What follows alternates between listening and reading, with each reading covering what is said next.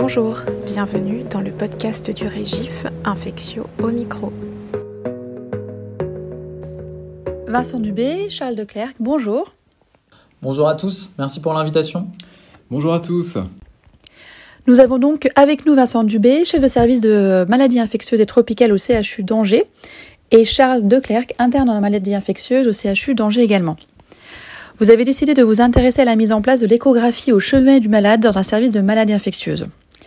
Pour commencer, pouvez-vous nous en dire un peu plus sur l'échographie focalisée au lit du malade, aussi désignée dans la littérature par l'acronyme POCUS pour Point of Care Ultrasonographie L'échographie au lit du malade, également appelée POCUS ou échoscopie, consiste en l'utilisation de l'échographie par les cliniciens.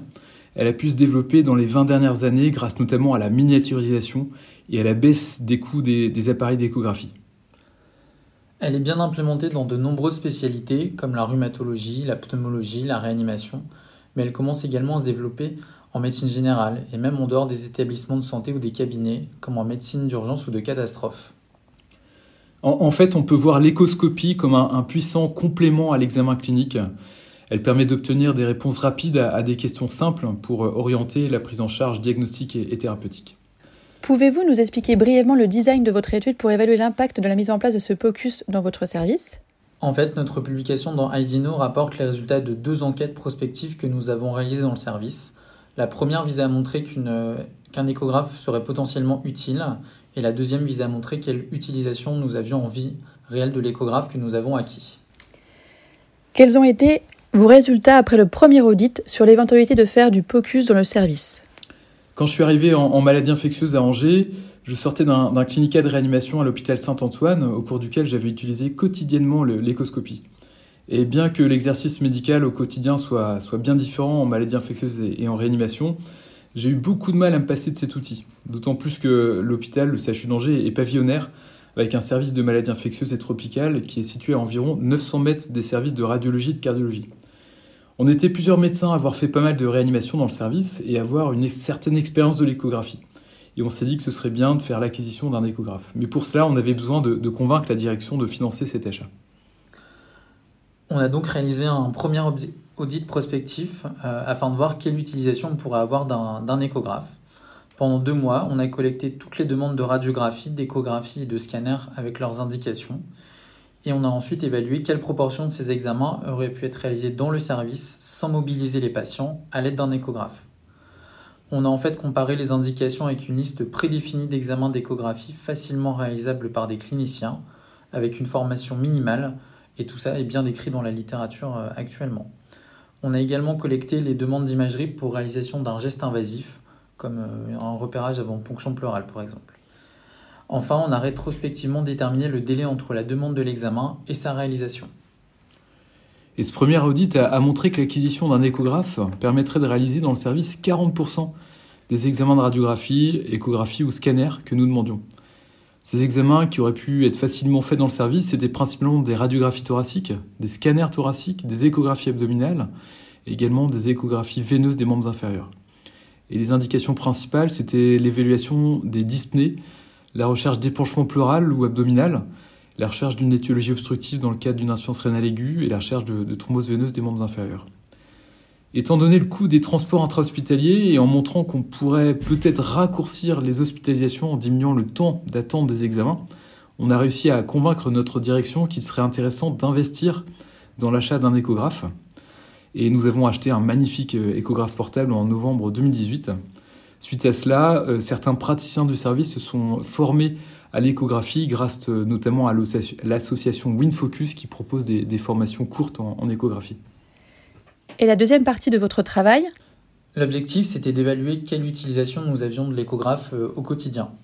Donc pendant une année, pour chaque utilisation de l'échographe portable, on remplissait un formulaire décrivant la fonction de l'opérateur, le site exploré et l'indication de l'examen afin de voir si l'acquisition de l'échographe a diminué la réalisation d'examens d'imagerie en dehors du service.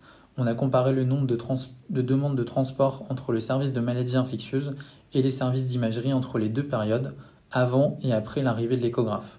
Quels ont été les résultats de cette deuxième enquête? Alors, le deuxième audit a montré une utilisation très variée de l'échographe portable dans le service. 31 différentes personnes au total ont utilisé l'appareil pendant l'année de l'audit, allant de l'externe au PUPH. Les sites explorés étaient nombreux avec de nombreuses échographies abdominales, génito-urinaires et articulaires.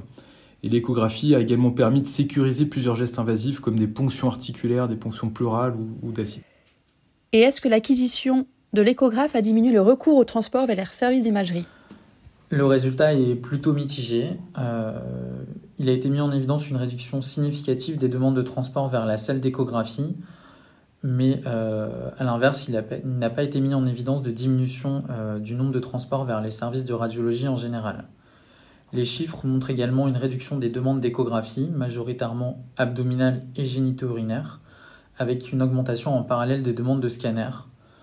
L'hypothèse, c'est que c'est euh, peut-être pour vérifier les images trouvées avec l'échographe portable. Merci pour ce travail vraiment très innovant qui vise à améliorer la pratique clinique au quotidien et au lit du malade. Actuellement, quelques obstacles persistent à la démocratisation du POCUS entre son prix, mais peut-être aussi le manque de formation des cliniciens. Selon vous, comment pourrait-on les dépasser?